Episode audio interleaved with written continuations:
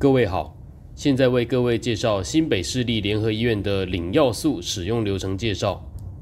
首先介绍当日领药的报到步骤。准备好病人的连续处方签以及健保卡，在触控式荧幕上点选左下角的当日慢签领药。隐私权保护以及各自声明这边点选同意即可继续使用。插入健保卡并等待机器读卡。注意哦，机器正在读卡的时候，请勿直接拔出健保卡，以免资料损失。